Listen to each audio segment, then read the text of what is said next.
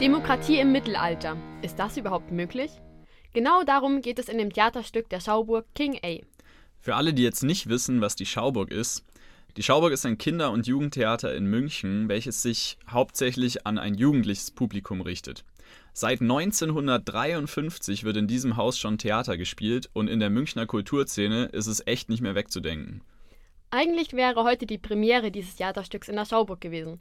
Nur leider musste die, oh welch Wunder, wegen Corona verschoben werden. Die Tafelrunde, ein Modellprojekt der Demokratie. König Artus und seine Ritterinnen und Ritter stellen sich diesem kleinen Experiment. Miteinander reden, gemeinsam entscheiden, im Zweifel weiter diskutieren und dann abstimmen. Aber ist das dann überhaupt noch ein echtes Ritterleben? Wo bleibt eigentlich der Kampf und der Krieg und der Feind? Was gilt dann noch, wenn die alten Werte nicht mehr zeitgemäß sind? Darum geht es in dem Stück King A.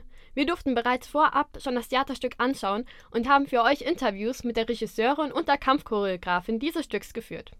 So bekommt ihr wenigstens jetzt schon vorab einen kleinen Vorgeschmack auf die hoffentlich bald anstehende Premiere. Als erstes hören wir jetzt das Interview mit der Regisseurin Grete Pagan. Sie erzählt uns, warum wir dieses Stück unbedingt anschauen sollten. Wie kam es dazu, dass ihr euch für, genau für diese Geschichte entschieden habt? Ich habe mich dafür entschieden, diese Geschichte zu inszenieren. Äh, die Schauburg hatte sich dafür entschieden, diese Geschichte auf den Spielplan zu setzen. So wie ich informiert bin, äh, war der Hauptgrund, sie wollten gerne ein Stück machen, wo es sich, äh, sich mit Demokratie beschäftigt. Und äh, in King A geht es ja quasi um die Erfindung der Demokratie, die Tafelrunde als erster Ort, wo Menschen gleichberechtigt zusammenkommen und miteinander sprechen und ihre Meinungen austauschen und gemeinsam versuchen, eine Entscheidung zu treffen. Und was findest du daran besonders an diesem Theaterstück? Es ist ein Schauspielerfest und Schauspielerinnenfest. Es gibt richtig viel Action.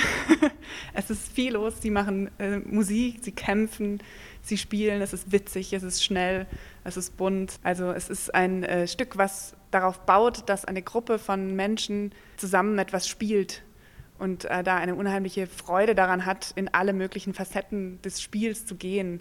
Die Premiere wurde ja wegen Corona auch schon nach hinten verschoben, leider. Ja. Wann habt ihr mit der Idee angefangen? Also wie lange dauert so ein Prozess? Also angefragt wurde ich, glaube ich, ungefähr vor einem Jahr, ob ich das machen möchte und ob ich Zeit habe zu diesem Zeitpunkt.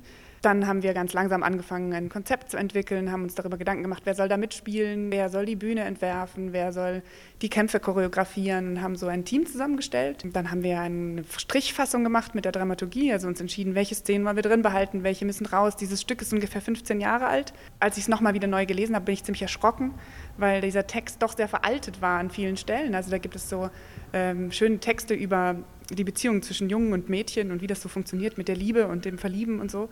Und äh, die waren extrem ähm, diskriminierend auf den zweiten Blick. Das ist uns vor 15 Jahren, ist das niemandem aufgefallen, weil einfach der Diskurs nicht so weit war.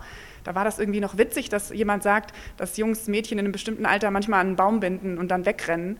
Und da fand man das noch lustig und heute haben wir das gelesen und gedacht, ähm, das wollen wir eigentlich nicht gerne, dass wir das als lustig hinstellen, weil wir finden das eigentlich falsch. Man kann sich das als Zuschauer gar nicht so vorstellen, wie viele Leute alles in einem Stück also beteiligt sind, weil so viele auch hinter der Bühne genau. stehen. Ich habe ich hab vorgeschlagen, wenn äh, mal diese Pandemie vielleicht irgendwann überwunden sein sollte, bald, dann sollte man mal Backstage-Tickets verkaufen für dieses Stück, weil ich glaube, das ist richtig witzig. Zum Schluss eine Frage: Was ist dein Lieblingsstück?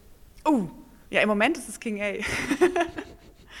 das ist ein gutes Zeichen. Okay, das ist meistens das, was ich gerade mache. Im Moment ist es King A. Das war das Interview mit der Regisseurin Grete Pagan. Also ihr seht schon, ihr könnt euch auf ein richtig actiongeladenes Theaterspektakel gefasst machen. Damit das Stück aber erstmal so actionreich wird, hat die Kampfchoreografin Franzi Deutscher aus den SchauspielerInnen waschechte Stuntmänner und Stuntfrauen gezaubert.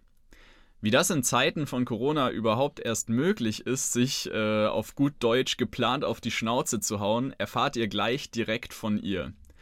Zuvor hört ihr aber erstmal noch Bosse mit Robert De Niro und Stay mit Smash into Pieces.